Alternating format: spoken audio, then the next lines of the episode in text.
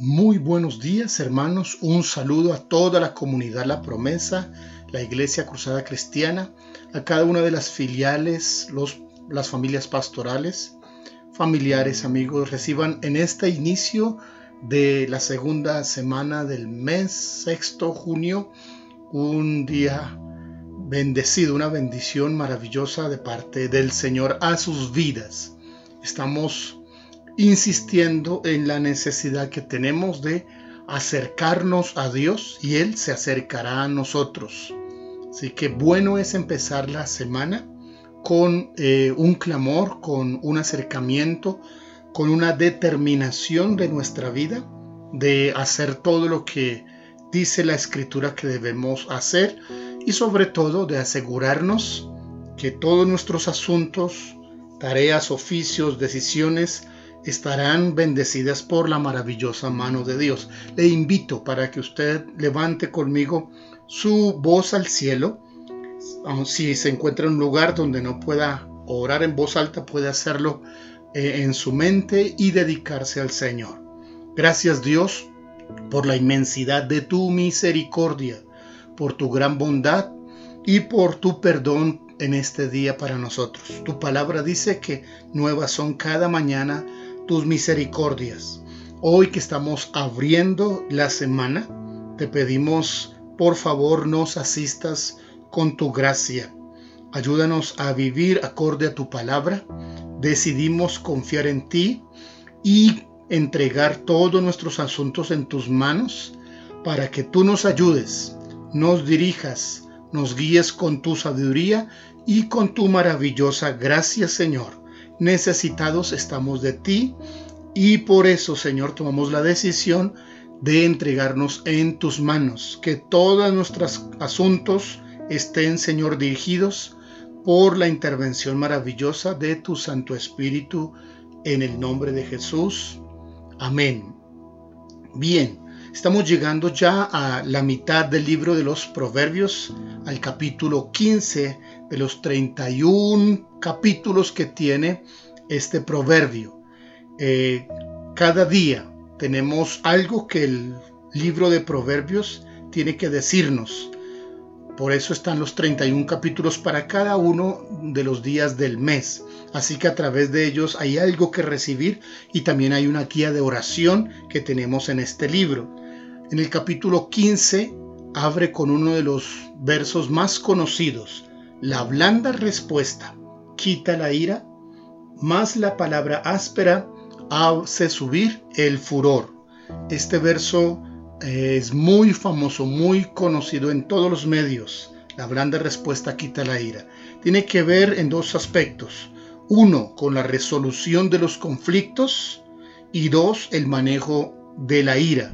Son dos aspectos que usados de manera incorrecta podrían traer serias dificultades, ya sea a los matrimonios o a las familias, sean familias funcionales o sean familias disfuncionales. Es uno de los problemas que, según lo que hemos escuchado, más se han multiplicado en estos tiempos de aislamiento a nivel mundial. Los conflictos intrafamiliares están siendo eh, aumentados y han llegado consecuencias aún fatales por la falta del manejo correcto de los conflictos y por eh, la falta de control sobre la ira. Así que tenemos la advertencia, tenemos el, el uso de los principios bíblicos para ayudarnos con este tema. Algunas cosas importantes que decir. Entre más cerca vivamos, se multiplican las posibilidades de los conflictos. Los conflictos son parte de la vida, aún de la vida cristiana. El problema no son que haya conflictos, sino el uso que hacemos de estos.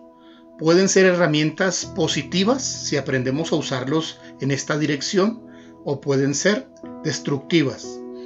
Responder cuidadosamente a una persona que está enojada le va a ayudar a reducir o aplacar su enojo, pero responder de manera agresiva va a hacer que ésta eh, suba a mayores niveles. La ira es una emoción y como toda emoción es un don de Dios, puede y debe ser controlada. Todos tenemos dominio propio y más aquellos que han recibido la presencia del Espíritu Santo. La ira no es un demonio, es una emoción. No es pecado sentir la emoción, pecado es la acción que hacemos luego de la emoción. Por eso en el libro de Efesios dice airaos, pero no pequéis, no se ponga el sol sobre vuestro enojo. Dos cosas bien importantes. Uno, separar la emoción de la acción. Y dos, invitarnos a resolver los conflictos el mismo día que han surgido. La ira está dentro de las obras de la carne, según Gálatas, junto con pleitos y con los celos. Porque normalmente esta emoción es una emoción secundaria. Se le llama a una emoción secundaria aquella que es provocada eh, por otras. Es decir, que hay otras emociones que provocan la ira. El temor, la falta de perdón, la impotencia, entre otros. Así, eh, es una emoción secundaria. Una clave para resolver entonces es buscar esa emoción que la está causando y resolverla. Respecto a los conflictos, existen métodos no adecuados y existen métodos adecuados para resolverlos. Entre los métodos inadecuados están la negación del, del, enojo, está el estallar o reventar, está el retirarse. Ah, todos estos tienen el enfoque del deseo de ganarle al otro.